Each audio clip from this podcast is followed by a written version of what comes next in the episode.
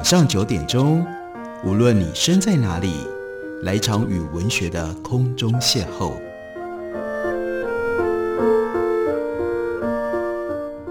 杨照谈书，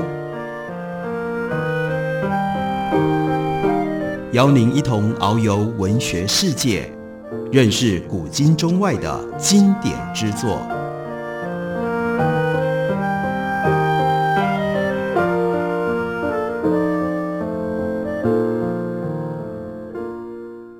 各位听众朋友，大家好，欢迎收听杨照谈书。本节目台北广播电台 FM 九三点一，每个星期一到星期五晚上九点为大家播出。我是杨照，在今天的节目当中要为大家介绍的这本书是万维钢他所写的《高手决断》，书名叫做《高手决断》，但是呢，大家可以不必太把这样的四个字当作认真的是这本书的主要的内容。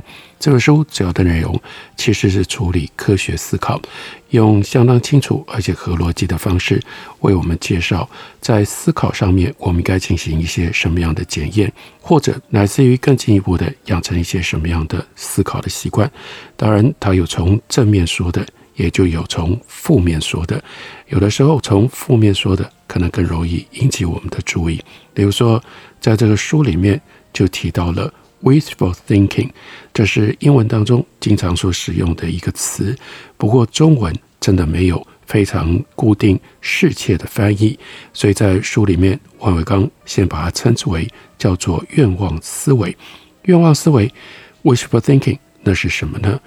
万维钢就说，普通人有一个标志性的天真错误，这个错误如此的平常，如此的自然，以至于人们经常意识不到那是一个错误。更合理的说法是，没有意识到那是一种思维的模式。什么是 wishful thinking？就是把自己的愿望等同于事实。因为我希望这件事是对的，所以我相信这件事是对的。人怎么会犯这样的错误呢？难道你会分不清楚什么是愿望，什么是事实吗？但万维钢就特别提醒我们，不见得啊。举个例子来说。某一个男生一直在追一个女生，人家女生已经一而再、再而三表明拒绝了，说我不喜欢你，你不要再烦我。可是这个男生还是苦苦纠缠。你问他，人家不喜欢你，你为什么非要追呢？他的回答是：他当然喜欢我。那个女孩只是害羞，不善于表达。她拒绝我都是对我的考验。我要是放弃，那就是辜负了她。这女孩在内心深处是非常爱我的。这就是。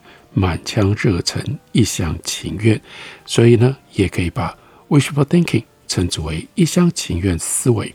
对这种陷入了愿望思维而不能自拔的人，那个女生简直没有任何的方式可以证明自己不喜欢她。愿望总会调动人的美好情感，你想象这件事情，就会得到一种愉悦感。你越想，就觉得它是真的，以至于你根本。就不愿意从里面跳出来去认知事实。例如说，炒股票的人会说：“我买的这档股票起起伏伏几个月，现在呢，看起来所有的筹码通通都已经到位了，蓄势待发。接下来呢，就会一直涨，一直涨。”或者是家长会对老师说：“我家的孩子总是考不好。”但其实呢，他特别的聪明，他只是贪玩、不用心、马虎。他其实很喜欢数学，只是他还没有意识到他自己喜欢数学。这都是愿望思维。这种 wishful thinking 经常以隐性的方式出现，往往都是一些无害的小事。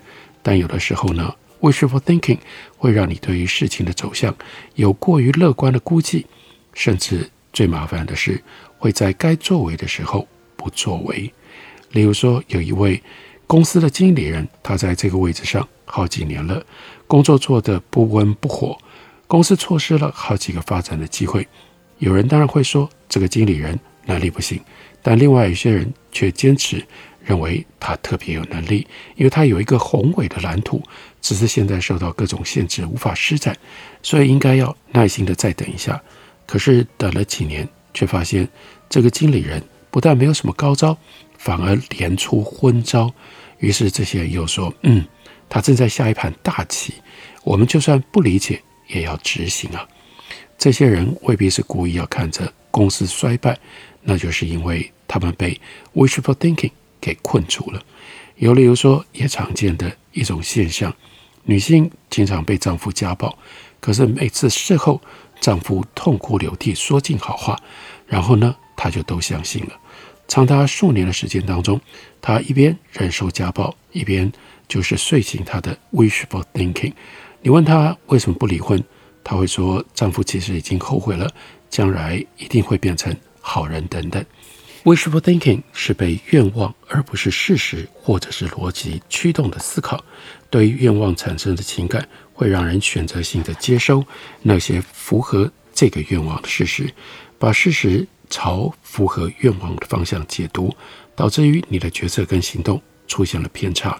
有非常具体、非常明确的实验，那就是给新手父母，当他们在考虑到底应该要把小孩送去幼稚园，还是继续留在家里照顾？那这个时候呢，研究者将这种家长请到实验室，给他们看一篇关于孩子在幼稚园跟家里成长好坏对比的论文。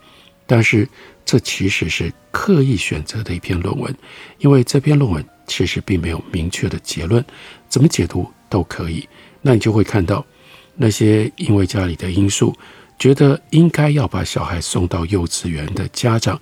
读完了这篇论文，因为他们想要论文告诉他们，把小孩送到幼稚园是对的。看完了之后，果然就认为这篇论文的观点是小孩应该送去幼稚园。另外一组家长，他们的内心则是认为小孩这个时候还不应该去上幼稚园，应该要待在家里。那读的是完全同样的一篇论文，他们呢就会从论文当中得到结论说：“哎呀，论文告诉我们。”孩子待在家里最好。他们保持着不一样的信念，看了同样的论文，就得到了完全不一样的结论。这就是 wishful thinking 的强大的影响力。那 wishful thinking 如果再严重一点，就会导致认知的偏误，也就是使得这个人他只听得进去，确认自己信念的事实，对于一切相反的证据都视而不见。在这里，万维刚接着提了一个例子。他先警告，这可能会伤害你的感情，但是呢，必须要用这种方式让你体会一下那种 wishful thinking 被破除了可能会产生的结果。他举的是什么例子呢？那就是癌症，癌症难治，也对人的认知提出了挑战。正因为癌症如此不可控制，人们总是会想：为什么有的人会得癌症，有的人不得癌症？为什么有的人得了癌症之后治疗结果很好？有的人却就是治不好呢，所以很自然的 wishful thinking，希望说癌症我们可以找到跟人的性格、人的心态有关系。那些性格怪异的人更容易得到癌症，性格开朗友善的人就不容易得到癌症。得到癌症之后，如果保持乐观积极的心态，就会有利于治疗。这就是为什么一九八零年代德国的一位心理学家叫做 Hans Eysenck。他就提出来，有一种性格特质容易导致癌症，这个说法立刻就被公众接受了。艾克森说，他发现了一种 C 型性格，表现为神经质、易怒、悲观、孤僻，这种人死于癌症的几率是健康性格的人的四十倍、六十倍，乃至于七十倍。万维刚就说，他特别的去查看了一下，经过了这么多年。C 型性格这个说法仍然经常被引用，但事实根本不是如此。艾森克的研究已经在二零一九年被判定是故意作假，因而，在生医界是彻底的被推翻了。不只是艾森克的这个理论，科学家做过许多的研究，证明癌症和性格、心态都没有关系。有一项规模很大的研究，对六万人。做了为期三十年的追踪随访。二零一零年，这个研究的报告说，性格特征和罹癌风险以及罹癌后的存活率之间没有任何的关联。这项研究它的关键之处在于，它是一个人得癌症之前先判断他是什么性格，这是最可靠的。因为人得了癌症之后，可能会把罹癌归结于自己性格不好，从而错误判断了。自己以前是什么样的性格？那么，如果已经得了癌症，保持良好心态跟情绪，是不是就能够提高战胜癌症的几率呢？很抱歉的，就是依照科学的研究，答案也是否定的。有人对一千名以上得了脑部以及颈部恶性肿瘤的患者做了情绪观察，结果发现，他们情绪的好坏和肿瘤生长的速度以及他们的存活时间都没有关系。那现在还有人专门发明了针对癌症的各种心理治法，这种心理疗法有用吗？没有用。二零零四年跟二零零七年的研究都表明了，心理疗法或许能够让癌症患者的生活品质有所改善，但是所有的心理疗法都和癌症患者的存活时间没有直接关系。所以现实是冷酷的。但是将来一定还会有人继续鼓吹性格跟心态对癌症的作用，还会有人发明新的心理疗法。不过那都是 wishful thinking，癌症并不像我们期待的那样运行。现在唯一证据最强的结论，那就是例如吸烟会增加罹癌的风险，其他的几乎都很难说。癌症是一个非常随机、难以掌控的东西。这个病如此的重要，因此我们会很希望能够用什么生活方式之类予以掌控，但是那是 wishful thinking。把 wishful thinking 摆开了之后，看到的事实，到目前为止，我们仍然没有办法真的能够掌控癌症。我们休息一会儿，等我回来继续聊。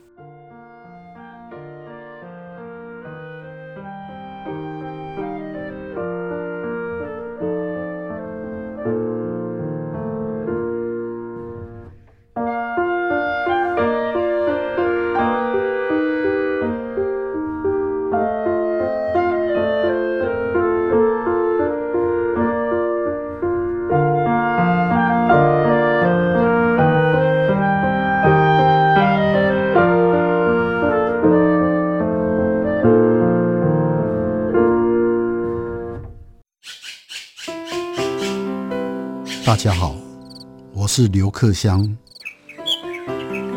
亲近自己的城市，找回城市的温暖。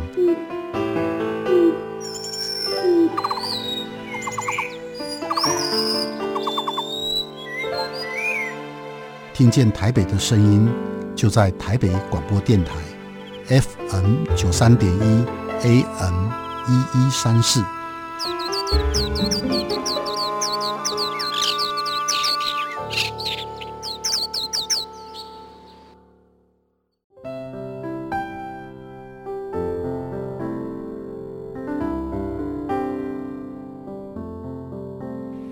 听见台北的声音，拥有颗热情的心，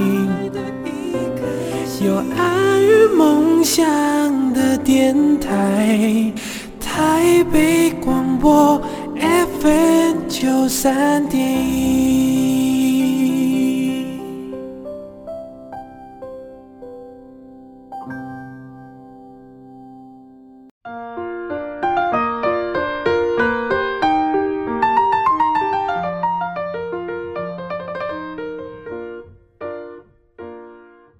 感谢你继续收听《杨照谈书》。本节目于台北广播电台 FM 九三点一，每个星期一到星期五晚上九点为大家播出到九点半。今天为大家介绍的是远流出版公司的新书，万维刚所写的《高手决断》。这其实是一本关于科学思考的书。那科学思考对应我们在逻辑理性之外其他的一些思维的模式。在书里面，万维刚另外提到了故事思维。当然，我们都认为讲故事很重要，说故事是最好的传播手段。但是呢，他要提醒我们，故事并不是理想的思考的方式。很关键的，也就是这一章的标题告诉我们说：人生不是戏啊，真实的世界就不是故事。现代人受到了小说，尤其是受到了电视电影的影响太大了，经常不自觉的就会以为自己活在戏里。这会让你产生奇迹思维和愿望思维，就是前面所说的 wishful thinking。因为故事都有主角，所以我们很容易就把自己投射、想象成为主角。在故事里，周围的事情是围绕着主角进行，我们也很容易就假想所有的这一切会围绕着我来进行。故事里面会有好人跟坏人这两股力量在斗争，最后好人战胜坏人，于是就会让你对于事物的发展方向有了一个执着的期待。故事之所以比真实世界吸引人，就是因为它强化了主要的冲突，但是呢，麻烦的是在此同时简化了复杂因素。所以王伟刚接下来他提到了故事思维的三个效应，第一个效应。是让人家觉得有主题的存在。主题指的就是用一个简单的因果关系来描写一个复杂的过程。通常是因为某一个人想要做某一件事情，事情就这样了。故事里最强烈的因果关系是人的动机。某一件事情，大事情发生了，那一定是有人故意做了什么。这就是为什么在我们的生活里会有那么多阴谋论。一个话题突然流行，一个产品突然窜红，病毒在全球传播，群体性事件集中爆发，人们都会认为那不是偶然，一定有一个幕后推手煽风点火，在炒作，在协调，在组织，一定是有人安排这些事情发生，他们才发生的。特别如果某一件事情使某一方造成巨大的损失，另外一方却不受影响，人们就认为只有傻子才会相信那是偶然事件，但真的如此吗？现在不知道有多少人想要红，有多少的新产品想要成为明星商品，有多少媒体公关公司在琢磨如何发起一场风暴，但他们都成功了吗？事实是，就连手机这样重量级的产品，像电影这样最需要引爆话题的东西，完全有能力不计成本的炒作，但都不见得炒得起来。关键是大事件是不可控制，任何大事件都需要多方在不同阶段以不同的方式联合参与。以爆炸性的话题来说，首先它得要新鲜有趣，有谈论的价值，然后这件事情发生的时机也很关键，是不是能够契合那个时候人们的情绪？还有呢，有没有别的事件这个时候呢占据了头条？抢夺了社会大众的关注。另外，哪一个意见领袖转发了没有转发？传播的过程当中有没有演化出新的话题？是不是正好又跟别的事件发生了化学反应？这些通通都有关系。像金融风暴、政治危机之类的事件，更是需要层层加码的正回馈连锁反应。没有力量能够掌控这一切，这里有太多的不确定性了。真正的大事件不是按照任何人的意愿发展的，人人都有不同的动机，而且很多人根本没有什么动机，每个人在无意识当中推动一下，事情就发生了。真实事件的发展往往出人意料，根本不在乎你的什么主题或者是明确的因果。比如说，二零二零年因为新冠肺炎疫情，人们都待在家里，那么。这样的一个主题应该是交通量大大下降，对，例如说美国的交通量大幅的下降，于是很多汽车保险公司退还了一部分的钱给客户。既然开车的人少了，那交通事故也应该就大大的减少了，对吧？不对，事实是什么？二零二零年上半年，美国的交通量下降百分之十六。可是交通事故导致的死亡人数只下降了百分之三，死亡事故率却增加了百分之三十。为什么呢？可能是因为路上的车少了，人们就有一种安全感，开车开得又快又猛，或许也就不系安全带了，也更容易酒后驾车。所以这样的一个效应，在二零二零年的一月份的时候，你会预测不到，那些保险公司就没有预测到。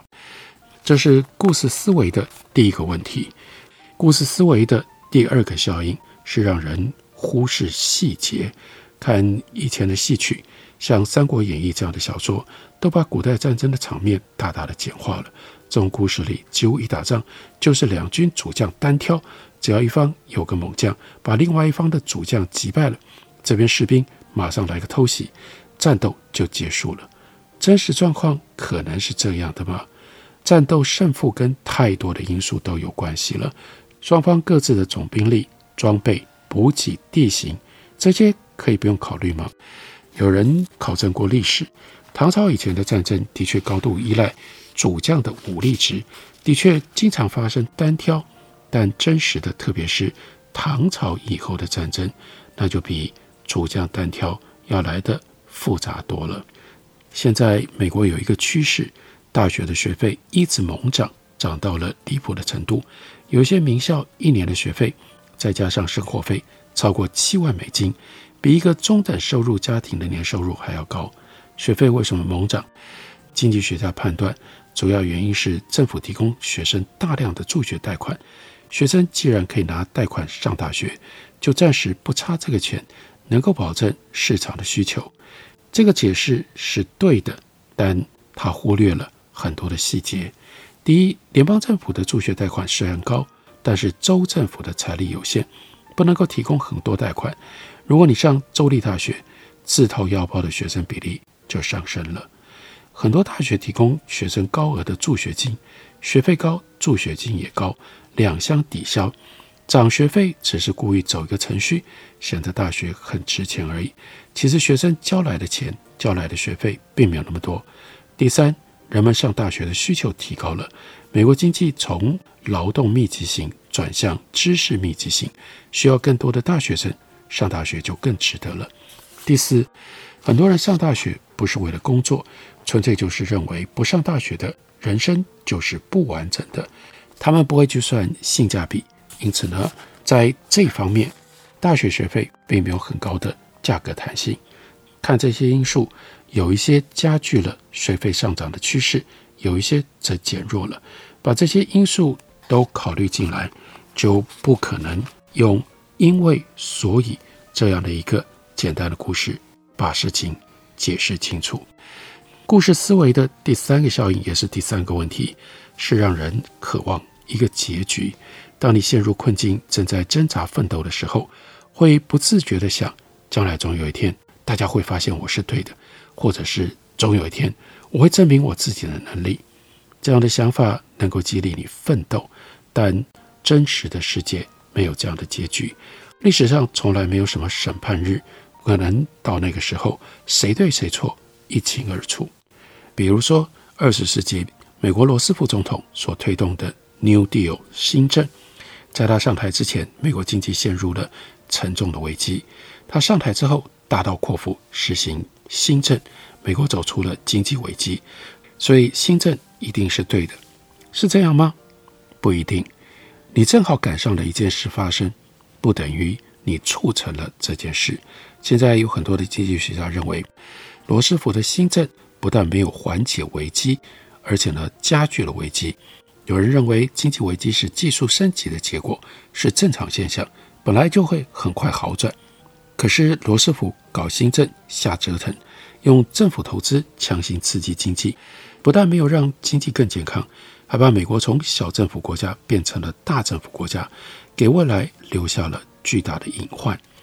谁对谁错，这没有办法拿历史再做一遍实验了。所以道理是，真实世界是一场。无限游戏里面没有结局，而且通常没有绝对的对错。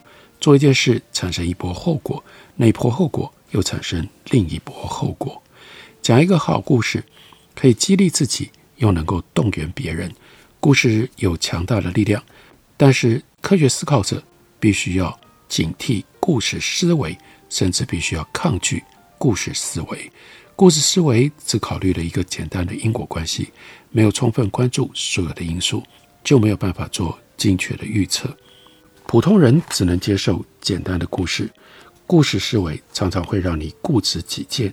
人一旦陷入了某一个故事，不能够自拔，就会非得把这条路走下去，不回头。往往只有失败，才能够让他面对现实。科学思考者要时时提醒自己，这件事不只有一个故事。你眼里是这个故事，别人眼里可能是一个完全不一样的故事。过一段时间来看，又是另一个故事。你的思维复杂度决定你所能够接受叙事的复杂度，因为接受不了复杂，被简单的故事打发了，成为别人的宣传物件，那在科学思考者眼中是不能容忍的。可是大部分的普通人就是这样过他们的生活的。